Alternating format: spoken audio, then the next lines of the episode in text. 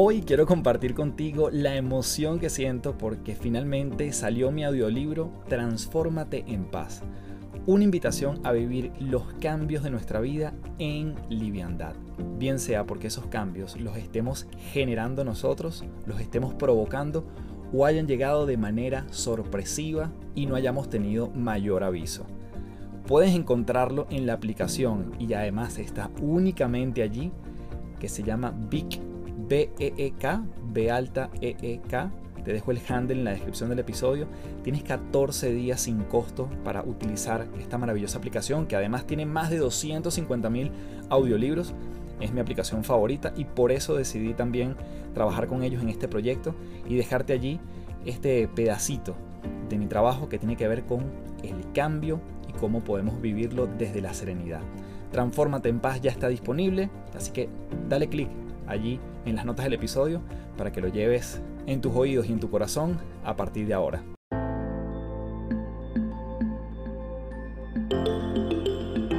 Te doy la bienvenida a las tres principales, un podcast para darle rienda suelta a la curiosidad y la reflexión para elevar nuestra perspectiva a lugares insospechados. Mi nombre es Carlos Fernández y mucha gente me conoce como Café. Soy autor, conferencista internacional y te invito a transformar tu sabiduría en ejecución para vivir una vida en liviandad. Un espacio donde podemos transformarnos en paz un episodio a la vez.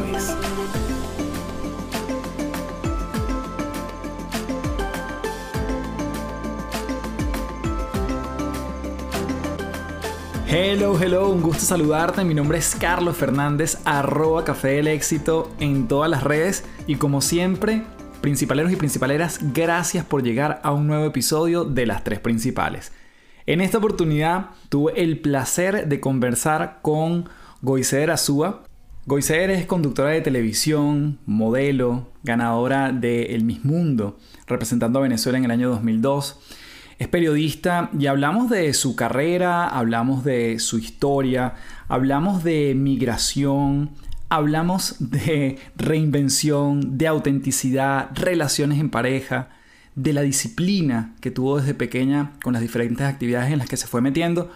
Por lo tanto, prepárate para una entrevista llena de aprendizajes, de mucha frescura y además de mucha autenticidad, que fue uno de los grandes temas también en esta inspiradora entrevista. Así que desde ya te dejo con, como le gusta que le digan, con nuestra amiga Goy aquí en las tres principales. Bien, tenemos en las tres principales a Goiser Azúa. Bienvenida, de verdad que un placer tenerte aquí en las tres principales, Goy. Bueno, un placer, Carlos. Imagínate qué felicidad. Gracias por este espacio, por esta oportunidad de relajarnos. Mira, hasta un tecito me preparé me parece genial. Vamos a echar cuentos y yo toda abierta aquí para, para preguntas, para conversar. Bueno, además que vamos a entrar en eso en un ratito, pero tú también conversas con mucha gente hoy en día y bueno, tú eres periodista, tienes una larga trayectoria en medios, pero quisiera comenzar, Goy, preguntándote primero por ese nombre que tiene origen vasco, que yo busqué y no sé si estoy en lo correcto, pero la traducción sería, el origen es Mañana Bella, Goiceder. Cuéntame cuáles son esos orígenes del nombre.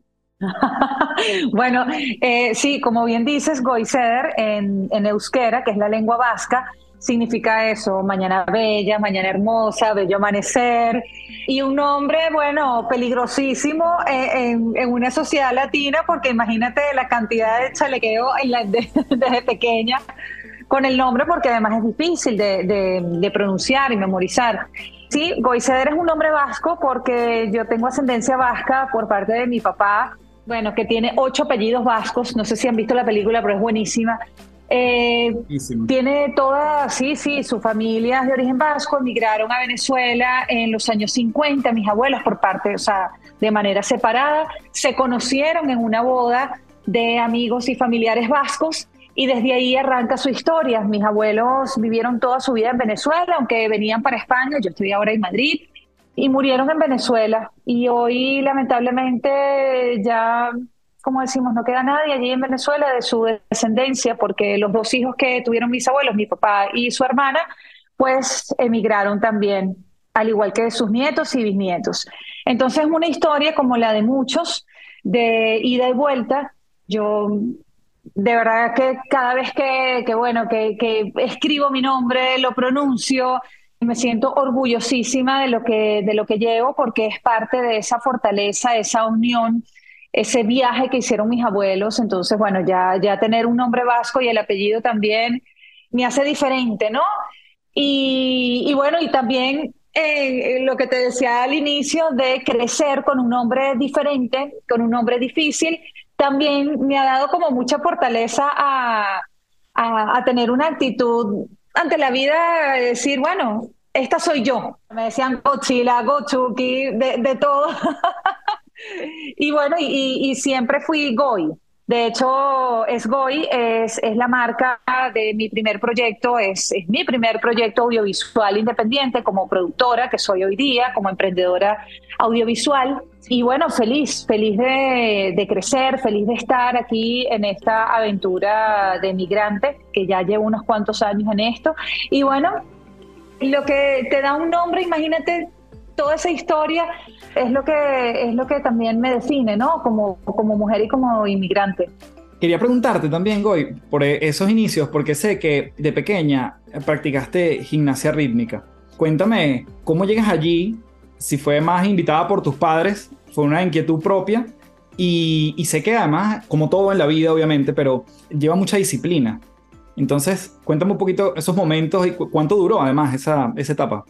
Sí, mira, es bellísimo porque yo, eh, yo lo que, he podido aprender en la vida, de verdad, se lo debo muchísimo a la gimnasia, a la disciplina deportiva. Yo nací en San Felipe, estado Yaracuy, eh, me mudé a Chivacoa, mi papá es ingeniero agrónomo y siempre ha estado ligado al campo. Y de Chivacoa, que eso queda en el estado de Yaracuy, nos fuimos a Valencia. Cuando llegó a Valencia yo tenía siete años, empecé el segundo grado de primaria allí y bueno, siempre me ha gustado saltar, brincar, estar armoniando.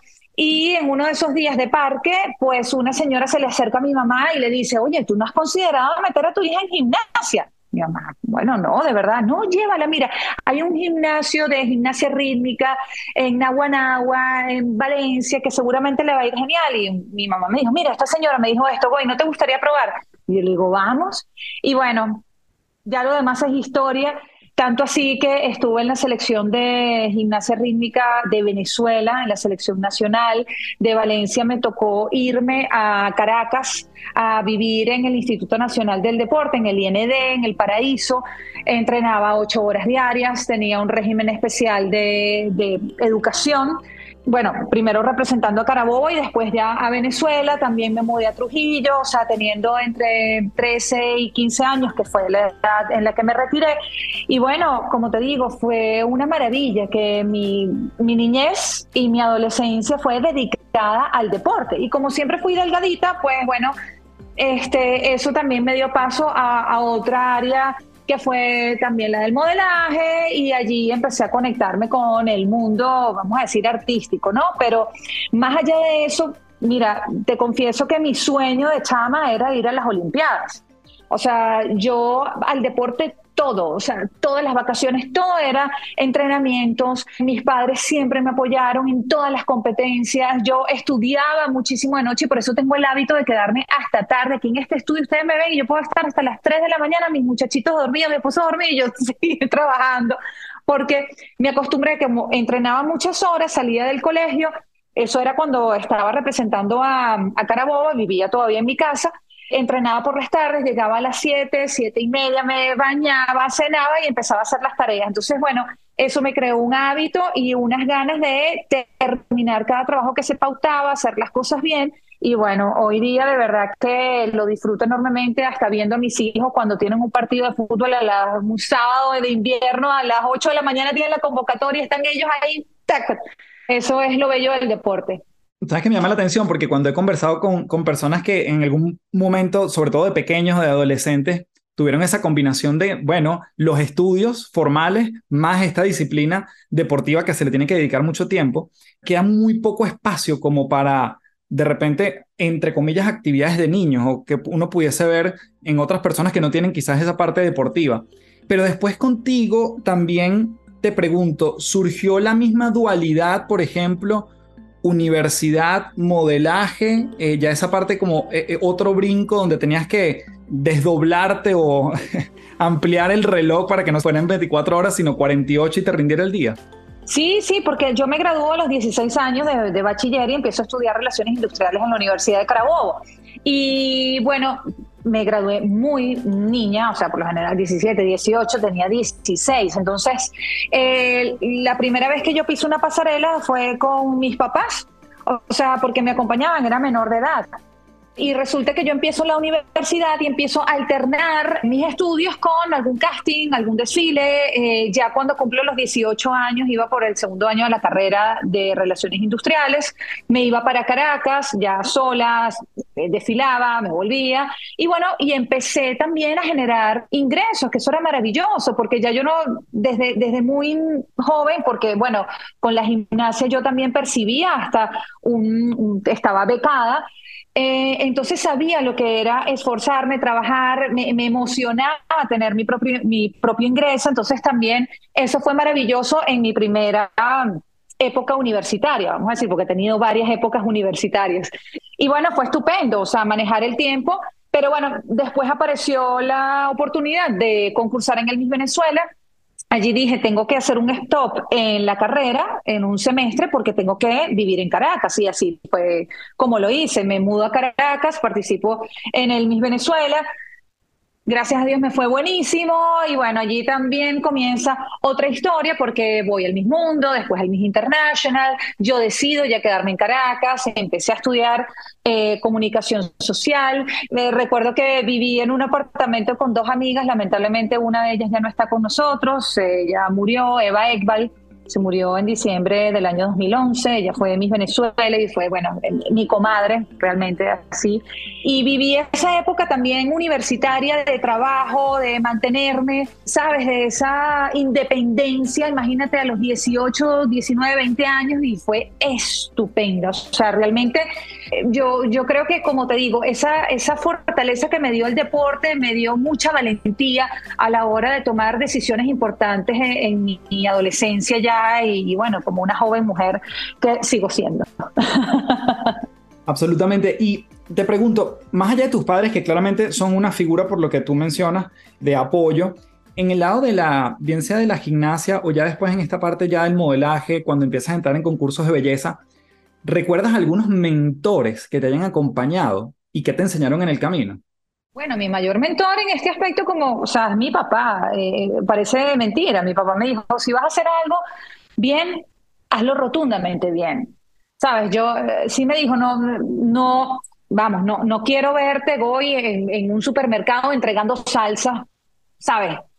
No, no, no es por nada quitar mérito a aquellas muchachas que puedan estar promotoras de algún producto y eso, que aunque ya hoy día e, esa, esa estrategia de marketing no se usa mucho, pero sí me dijo, si lo haces, hazlo bien. Y como te digo, ellos hasta me acompañaron en mi época del Venezuela a veces en las reuniones que teníamos en la Quinta Miss Venezuela, ya una vez cuando yo gané para ir al Miss Mundo, ellos conocieron a Osmel Sousa, la gente de la organización, estuvieron muy presentes, siempre fue muy sano el ambiente en donde yo, yo estuve porque siempre estuvo mi familia presente. Y más allá de ello, mentores, más allá de mentores, gente estupenda, ¿no? Gente que, que sí, eh, siendo un, medio, eh, vamos a decir, vulnerable en términos estéticos, porque la belleza depende de quién la mire, hay algo que yo siempre tenía conmigo y era quién era yo, era mi historia, yo me conocía, yo sabía que yo no era, no era bellísima físicamente como para que me contrataran para hacer eh, la imagen de un, no sé, un maquillaje, pero a mí se me daba bien caminar bien, se me daba bien estar en público, porque a mí ya la gimnasia me lo había dado en cada competencia que me tenía que, bueno, que aferrar el público, te aplaudía, se me caía la pelota, lo hacía fatal, ya, ya yo había pasado por eso. Entonces, los errores que se cometen allí, bueno, son, son mínimos comparados a los, que, a los errores que se cometen en el ámbito deportivo. Entonces, em, yo sabía que no, no, no, no, era una Barbie, no quería hacerlo.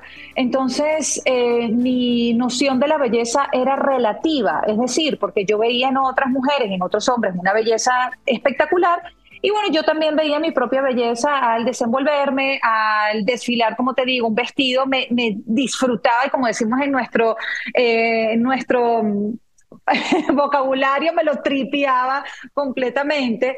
Entonces yo creo que eso, eso me dio a mí muchas, em, vamos a decir, me, me situó en, en, lugares poco comunes quizás a la historia de otras personas, porque yo lo veía como una oportunidad en donde lo iba a dar todo, pero no me iba a quedar estancada si las cosas no funcionaban, ¿sabes? Entonces, por eso yo creo que yo cumplí con mis obligaciones en el Miss Venezuela y me fue estupendo, pero ya, pasé a otras. Antes de continuar, quiero comentarte que este episodio viene presentado por Gimnasios de Bienestar. Los gimnasios de bienestar son el vehículo para entrenar mes a mes a tu equipo de trabajo en el músculo más importante de estos tiempos, la mente.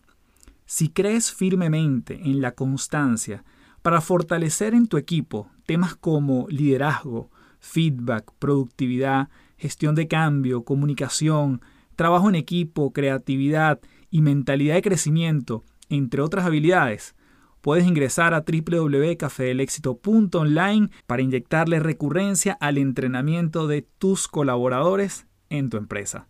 Seguimos con más de este episodio en las tres principales. ¿Cómo te das cuenta de ese periodo, vamos a llamarlo de vigencia, en algo particular, Goy? Supongamos la gimnasia, fue la gimnasia, ¿en qué momento, si es que fuiste tú la, promotora de, bueno, ya no es gimnasia, vamos, terminemos este capítulo, viene modelaje, concursos de belleza, se acabó esta etapa. ¿Qué has aprendido como a leerte o a leer en el entorno de que ya es hora de pasar a una, a una nueva etapa? Evalúo mucho lo que siento yo, sea, lo que quiero hacer, cuál es el propósito. Si yo siento que ya en donde estoy no hay algo más grande que yo para seguir creciendo, digo, mm, no me da suficiente felicidad o creo que ya esto lo aproveché. Por ejemplo, en la gimnasia ya al tener 15 años decir, oye, ya llega un punto en que lamentablemente somos viejas, ¿no? O sea, dependiendo de los deportes, ya, ya tener 15 años era, bueno, ya de allí no daba más alto. Y, bueno, me retiré de la gimnasia y en, el, y en el modelaje también fue así. O sea, yo terminé mi etapa de mis Venezuela y después no, no volví a, a, las pasarelas y eso porque más bien me enamoré de la carrera de periodismo. Tuve oportunidad también con este mundo artístico de asistir a programas de televisión. Yo tenía contratos con Venevisión, entonces me invitaban unos entrevistas, otros de juegos, otros de más entretenimientos y eso. Y bueno, vi una oportunidad allí. Eh, además que quiero tener una carrera, o sea, para mí eh, no era sostenible en el tiempo no tener una carrera para empezar a, vamos a decir, a crear una, una profesión, ¿no? Este, si, si yo iba a ser periodista, pues tenía que culminar mi carrera de periodismo. Entonces empecé a estudiar periodismo, me encantó el mundo, pero también tenía el gusanillo de trabajar y aprender porque también no tenía la posibilidad de que mis papás me pagaran un apartamento en Caracas, la carrera y que la y que Goy no hiciera nada. No, no, no, eso no existía. Yo con mi trabajo me pagaba la carrera, me pagaba eh, la habitación que tenía alquilada en Caracas. Y bueno, y así, así fue todo el tiempo. Mis papás hoy día se ríen porque dicen, bueno, es verdad, o sea, tú fuiste la única a la que no le pagamos universidad. y bueno, y hasta de hecho, con lo que me gané en el Miss International, eh, lo cambiaba de dólares a bolívares para pagar el apartamento, para pagarme los mercados. Si en algún momento un mes no iba bien de trabajo, entonces, bueno, así iba. Y, y lo bonito es que bueno, surgieron posibilidades y oportunidades de trabajo maravillosas. Mientras yo estudiaba periodismo en la Universidad de Santa María, yo empecé a producir y a conducir un programa de radio en Planeta FM. Lo hacía de 9 a 11 de la noche. Yo producía el programa, estudiaba en la noche, salía de la universidad y me iba a hacer el programa. Después me cambian de horario a mediodía, sigo estudiando en las noches, producía en las mañanas, o sea, y salió otro programa que se llamaba Fundraise 4x4 en Globovisión, en la Globovisión de antes, que era, bueno, un programa maravilloso de deportes, de turismo. Entonces, bueno, empecé a viajar muchísimo por Venezuela. También al estar en Globovisión me llamaban para algunas colaboraciones específicas ya en el tema político, que a mí también me gusta mucho el tema político, eh, social, cultural. Entonces, bueno, esa fue una plataforma maravillosa, eh, siendo estudiante y trabajadora. Luego me caso y bueno, surge la oportunidad de irme a Australia por el trabajo de mi esposo y me fui para Australia y allí hice la revalida de periodismo en inglés. Entonces ya eso fue para mí sueño cumplido. Interesante, tú lo cuentas tan rápido, pero son, son tantos años y me imagino que hay tanta anécdota en el camino. sí, sí, sí, sí, total. Yo te quiero preguntar, porque me generó curiosidad, yo me gradué en Relaciones Industriales en, en Caracas y quiero saber si hay algo de lo que estudiaste cuando estabas en esa carrera que lo atesoras o te ha servido, porque digamos que el periodismo es como, vamos a decir, un poquito más evidente, ¿no? De lo que hoy en día te dedicas. Pero la parte de relaciones industriales sientes que te llevaste algo, digamos, una carrera que está tan vinculada al mundo de los recursos humanos.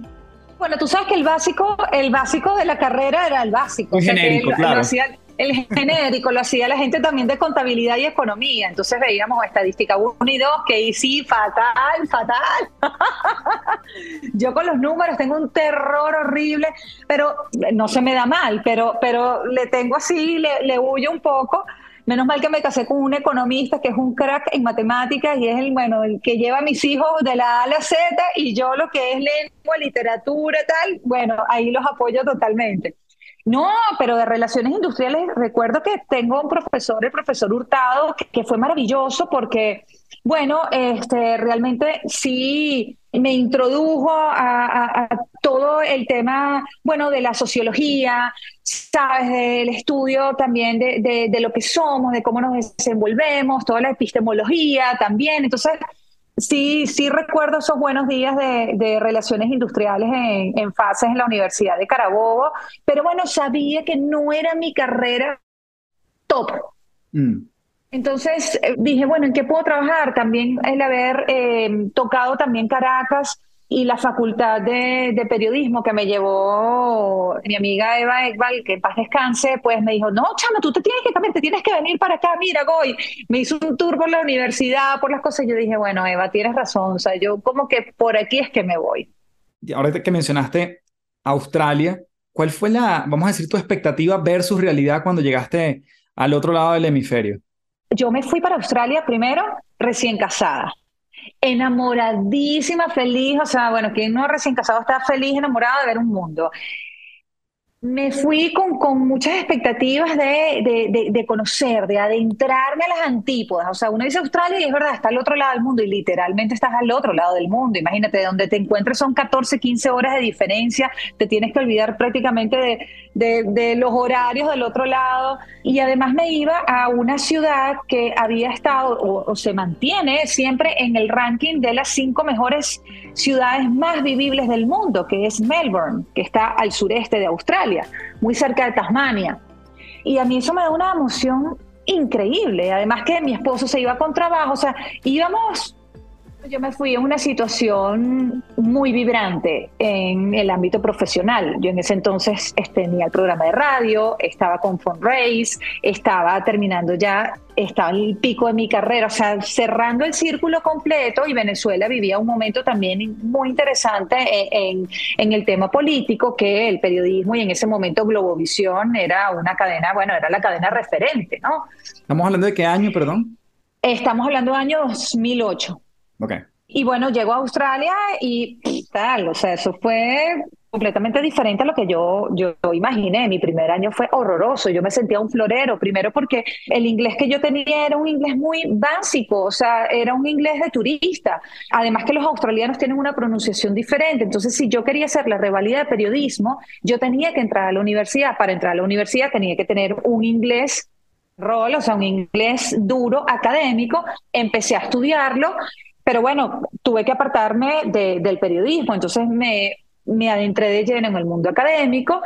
Pero bueno, fue difícil porque había universidades que me decían, no, nosotros no te podemos aceptar, tienes que hacer la revalida completa. O gracias a tu experiencia profesional, bueno, te vas a hacer un máster, pero es mejor que, si vas a hacer la revalida, es mejor que tengas un, título australiano a, a, que tengas uno venezolano, ¿sabes? Era un tema académico de verdad que fue muy difícil. Yo, yo llegué a un punto en que me deprimí y dije, Dios, ¿cómo, ¿qué hago? Bueno, me puse las pilas, aprendí durísimo, o sea, e, el inglés para entrar a la universidad, allí tienes que presentar el examen, el IELTS, que es un examen de inglés, de, escuchar, escribir, todo eso, y tienes, para entrar al periodismo tienes que tener unos índices enormes, altísimos, y bueno, tras dos intentos logré tener esa puntuación, entré a la universidad, y bueno, puedo decir que lo más bello es que me gradué con honores, y bueno, fue una de las mejores experiencias porque la pasé muy duro al principio, o sea, me deprimí, me deprimí horrible, que mi esposo me dijo, mira, mejor regrésate a Venezuela un tiempo,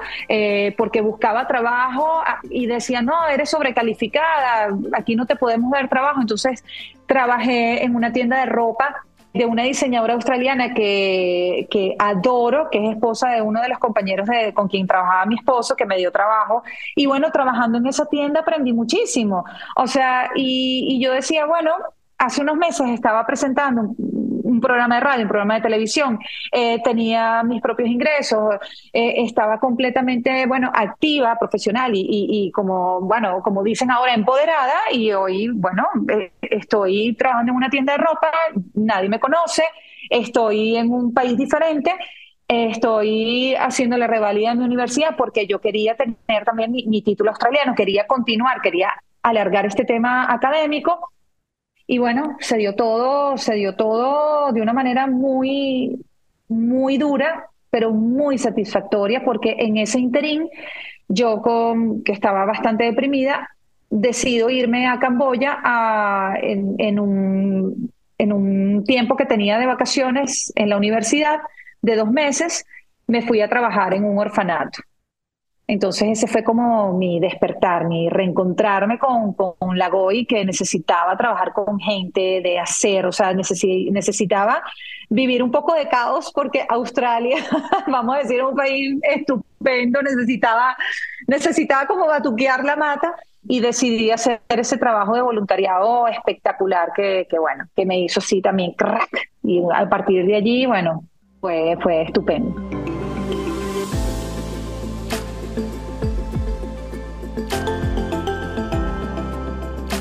Me llama la atención, justamente yo tuve la oportunidad de entrevistar a, Erika de la Vega y ella decía, si soy lo que hago y ya no hago lo que soy, entonces ¿quién soy, no? Y tú hablas mucho de la autenticidad. Te he escuchado mucho hablar de la autenticidad, de, esa identidad, cómo te ha, te ha acompañado. Cuéntame cómo se fue moldeando y por qué este viaje a Camboya fue tan importante para, para ese despertar, como tú dices. Bueno, porque miren, uno cree que la verdadera felicidad es lo que tienes, ¿no? No, que estoy aquí y no tengo trabajo, o este trabajo no me gusta, o mira la ropa que tengo, o no me puedo comprar la chaqueta de temporada, que fui a las rebajas. No, no, no, no, no, no, no.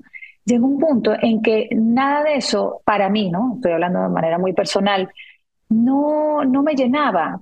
O sea, yo necesitaba reencontrarme con, con la Goy que salía de su casa, que gracias a, su voz o a su investigación, como lo haces tú, o sea, yo le daba cabida o visibilizaba historias y, en Australia me sentía atrapada, primero porque no estaba ejerciendo como periodista, segundo porque imagínate estar en un país donde eh, tu idioma nativo no es el del país, entonces también no me podía comunicar de la misma manera como yo quería hacerlo. Eh, estaba como cortada, ¿no? De, expresar hasta mis propias emociones en la lengua que se maneja allí, que es el inglés, y es un inglés como digo, durísimo, porque no es ni británico, o sea, es más hacia el británico, pero con sus propios slangs y, y, una pronunciación difícil, que al final, bueno, lo aprendí, pero al principio me costó muchísimo.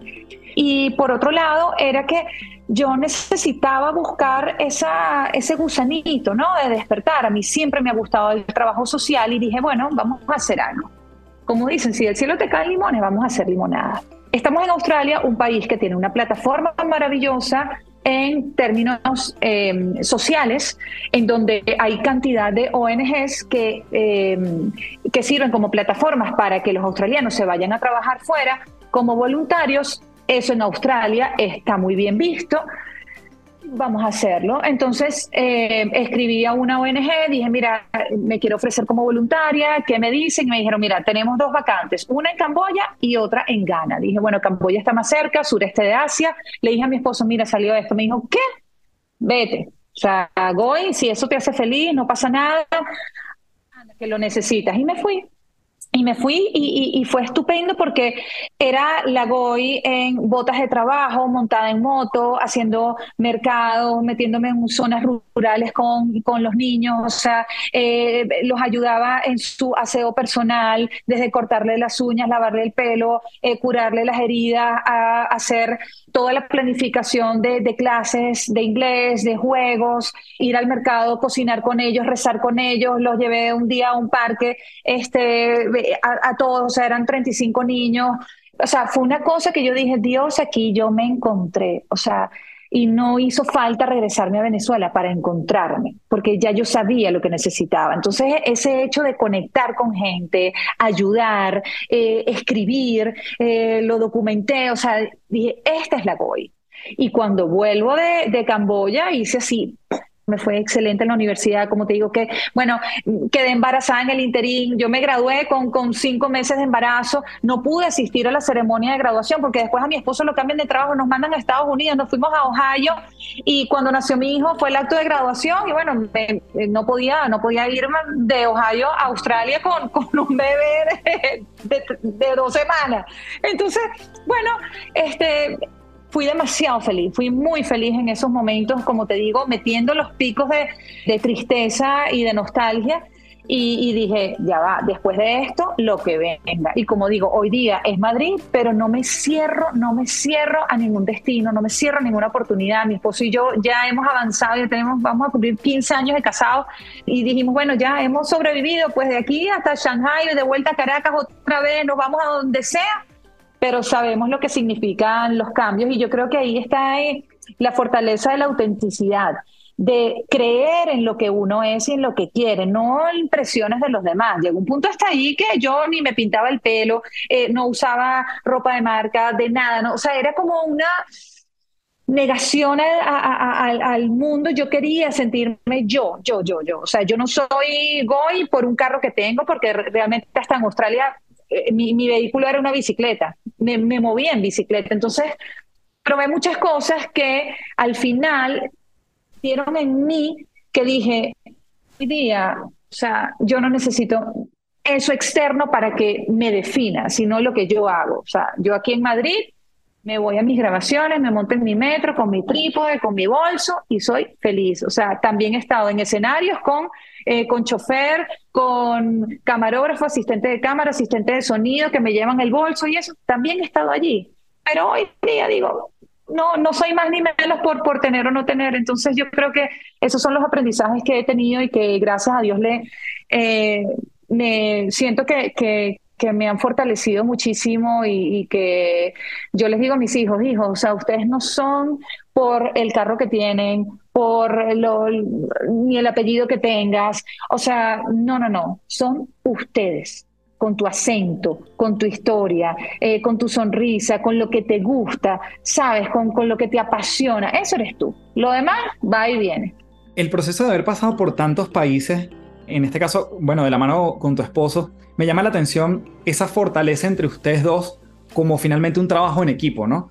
Eh, ¿qué, te ha servido para mantener una relación a pesar de las diferentes latitudes?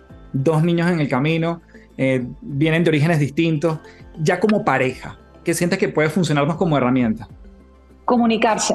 Obviamente he pasado por picos de, querer divorciarme. Eh, él también, sabes, uno, mira, una de las cosas más duras de la migración es la supervivencia de las relaciones de pareja, porque sí, hay gente que dice, no, tienes que empezar de cero. No, yo, no, yo no creo que hay que empezar de cero, hay que empezar, pero no de cero, empezar, porque tú tienes tu historia y eso te, te ayuda y te va a ayudar siempre. No sabes en qué momento va a salir algo de ti que te va a, bueno, a catapultar. Ser frontales, ¿sabes? En decir, mira, no me siento bien, estoy pasando por esto, estoy en un momento en que necesito tal cosa, o sea, como yo la primera vez se lo planteé a él cuando me fui para Camboya, necesito hacer una pausa, necesito reconectarme conmigo misma porque no estoy feliz, o sea, estoy, estoy triste, no quiero hablar con nadie, ¿sabes? O sea, lloro, o sea, me han pasado cosas feísimas por la cabeza, ¿sabes? Y yo creo que esa apertura nos ha permitido seguir juntos y sobre todo ahora siendo padres, que cada uno con sus códigos, bueno, la, la, maternidad y paternidad es durísima, porque a veces dicen, no, pero es que si yo no estoy de acuerdo con esto, pero tú sí, entonces obviamente hay choques. Y otra cosa es dar a los hijos eso, que hay diferencias, que venimos de familias diferentes, aunque vengamos de un mismo país, que somos personas diferentes, que el hombre es diferente, que la mujer es diferente. Sabes que a, veces, bueno, el, hombre quizás es más de sexo y tal, y la mujer puede, o sea, hay momentos que digo, no, estoy cansada, me siento mal, estoy triste, no puedo. ¿Sabes? Es eso, es es tener esa, esa apertura, complicidad, porque sí, porque a veces la, llama y la pasión, sí, sí se apaga y, uno a veces se, se, desconecta de la pareja por, por todos los cambios, por, porque bueno, porque cada uno se tiene que reiniciar, reinventar. Hemos pasado por procesos en que a mi esposo ¿sabes? se ha quedado sin trabajo, yo también, eh, con la pandemia, que no sufrió en la pandemia, y lo mejor ha sido comunicarnos, en decir, hey, mira, esto no está funcionando, hey, no me hables así, o yo no me siento así, o mira, que, cuéntame de esto, ¿qué, qué, opinas tú? Mira lo que estoy sintiendo.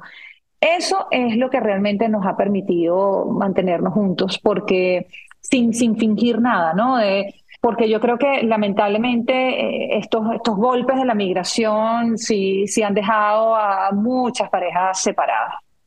Sí, de hecho por eso lo preguntaba, porque está, está la migración y, y, porque además la pandemia en el camino, como tú decías, ha sido ha dejado mucha secuela, ¿no? Y fue como una prueba de fuego, yo creo que para todos, eh, para el que vivía, desde el que vivía solo, al que vivía acompañado, al que tenía una persona mayor, y eso todavía incluso se ve, se ven sus efectos.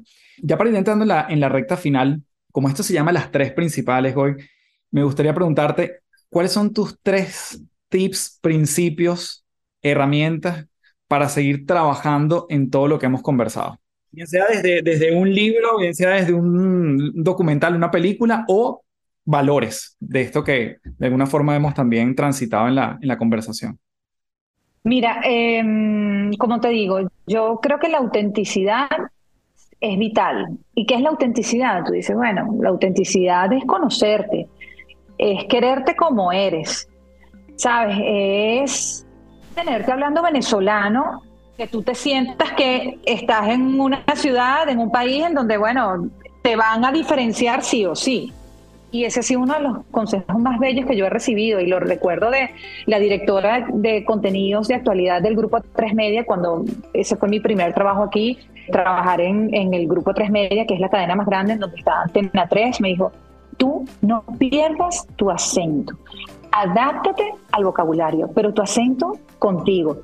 Y es algo que yo, que yo lo heredé también hasta de mis abuelos vascos. O sea, de mi abuela vasca se murió a los 94 años hablando en euskera y hablando con, con, su acento y lo hizo en Venezuela. Yo digo, es verdad, es que yo me siento ridícula intentando, imagínate, Goiceder que tiene Z y Azúa tiene Z, o sea, a Goiceder, Azúa, no vale, yo no puedo, yo me río, o sea, yo digo, yo no puedo. Y eso, yo creo que, que es parte de, del crecimiento, ¿no? Ser auténtico es lo primero.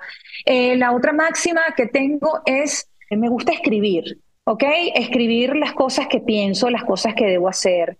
O sea, a ver, ¿qué te puedo? Bueno, yo aquí a este lado tengo una pared con cosas también anotadas, pero tengo una agenda en donde me gusta plasmar, puño, las cosas que me gustan las cosas que quiero. Sabes que yo creo que eso es importante, hasta mis hijos se lo enseño. No, no, no, que ahora que una pantalla, un iPad, olvídalo. Usted agarra un lápiz y te vas a estudiar las comunidades autónomas de España, usted agarra las anotas, tal, no sé qué. Sí, mucho video, mucho dibujo, pero no, no, no, no.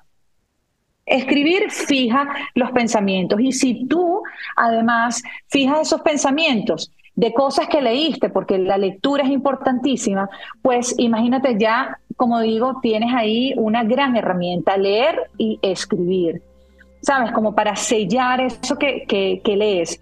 Y como te digo, esa, la, lectura y escribir son dos máximas importantes. Y yo creo que la última es ser flexible. En, dentro de todo hasta de uno mismo, en tener la humildad de decir, no, yo no llego aquí, no lo puedo hacer solo. ¿Sabes? Necesito de alguien, hasta ese tipo de flexibilidad, porque la flexibilidad da para mucho, para, para uno mismo, ¿no? Flexibilidad para dejar el ego a un lado, flexibilidad para la maternidad, para decir, no, no, no, no, no, eh, está bien, este, que esto se permanezca desordenado, pero bueno, pero tengo esto ordenado, ¿no? No, no tiene que ser todo perfecto. Y hoy día que nos dejó la pandemia, la flexibilidad es vital porque los planes se rompen en un 2x3, porque te puedes quedar sin trabajo de un día para otro, porque resulta que, que, por ejemplo, en el ámbito periodístico ibas a hacer algo y te lo cancelan a última hora y dices, bueno, ya tengo que tener otra opción y ya no pasa nada, no me voy a morir. Y al, y al mismo tiempo lo que hace es que lo des todo tengas que darlo todo sin pensar en mañana, en pasado. Entonces, yo creo eso, autenticidad, eh, la, la, lectura, ¿sabes? Y la escritura eh, eh, son, son importantísimas y, bueno, y la flexibilidad. Mm.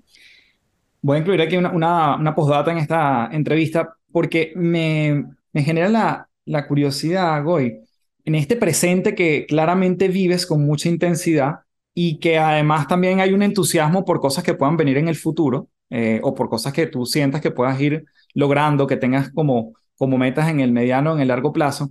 ¿Qué cosas te entusiasman para los próximos meses? Si tuviéramos que verlo en el primer semestre del año, ¿qué cosas te entusiasman que, que vienen en camino, que quieres que se materialicen, por las que estás trabajando? A mí me entusiasma seguir eh, visibilizando y documentando historias de venezolanos aquí en España. Yo he venido haciendo en el programa SGOI, que lo pueden ver en YouTube, en Venezuela por IBC, en Estados Unidos también por TVB y también en otros países de Latinoamérica, en Chile por IBC, es brindar esa oportunidad de las personas, ya sean un referente en el área o sea un abogado que no tuvo oportunidad en su área, no pudo homologar sus papeles y bueno, le tocó autoemplearse, montó una panadería, montó, no sé, un taller de motos y dijo, esto es lo que tengo que hacer para buscar un sustento, para aportar aquí, para el trabajo, para el día a día. Eso es lo que me motiva, porque una vez que yo termino de conversar con esas personas, el agradecimiento es tan bonito, sabes que yo me acuesto feliz. O sea, yo yo extiendo toda esa gratitud para mi hogar, para mi familia. O sea, yo le cuento a mis hijos, hijo, mira, hoy conocí a esta persona, qué bonita historia, y tienen dos hijos y, y no sé qué, y mira, oh, hijo, mira, aquí me regalaron unas galletitas que hice una entrevista, mira, una muchacha que está en su casa haciendo galletas, ella es veterinaria, pero está, ¿sabes? Esas cosas a mí me llenan tanto, porque además creo un puente directo al país que nunca he dejado, porque yo no he dejado Venezuela y ya sea con dictadura o con una mejoría en ciertas áreas, pues Venezuela va a ser Venezuela y, es el país que a mí me dio toda esa fuerza, ¿no? Y con lo que he vivido en otros países, pues creo que he, he logrado algo ahí rarísimo que no sé cómo se llama, pero que me invita a seguir sumando gente. Y es por esto que eh, creé una productora, que quiero contratar, ¿sabes?, eh, otros, otros compañeros también del área audiovisual que lamentablemente no han podido seguir ejerciendo porque, bueno, porque no es fácil en el mundo audiovisual seguir ejerciendo por, por los temas fiscales, por, porque no hay, aquí el trabajo es precario en España, o sea, en, en ese ámbito, porque son durísimos los impuestos, porque hay que buscar un nicho importante para desarrollarse. Entonces, yo con esta productora, con estos proyectos que tengo, allí voy y eso es lo que voy a venir desarrollando y, ya lo estoy haciendo no solo para este año 2023, sino también para el 2024, que es aportar, documentar y sumar a estos venezolanos, a numerosos venezolanos que se están rehaciendo aquí en España y en el mundo, porque también, porque me va a tocar viajar y lo haré. Claro que sí. Goy, no me queda más que darte las gracias en mayúscula por tu tiempo, por, bueno, esta historia condensada de tu vida con tantos aprendizajes, así que simplemente darte las gracias y bueno, ojalá nos veamos pronto. Y bueno, la última palabra para ti para que te despidas de la audiencia. Ay, muchísimas gracias. Esto ha servido de catarsis total. Mira, además que me preparé, como dicen, un todo de té. Todavía seguí tomando.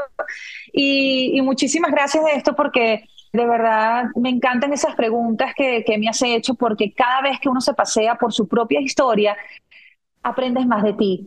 Y esa es una oportunidad maravillosa para, para aprender de mí misma y aprender de ti también, porque es decir, mira, hay elementos comunes en nuestras historias y nos tenemos que apoyar en ello para, para, para multiplicar las cosas buenas. Creo que ya con la guerra, con la inflación, la migración, las noticias, que son muy importantes, que no nos podemos apartar, que yo soy una apasionada de las noticias, tenemos que seguir allí. Hay historias realmente que nos conectan y, y como siempre digo, la mejor historia es la tuya.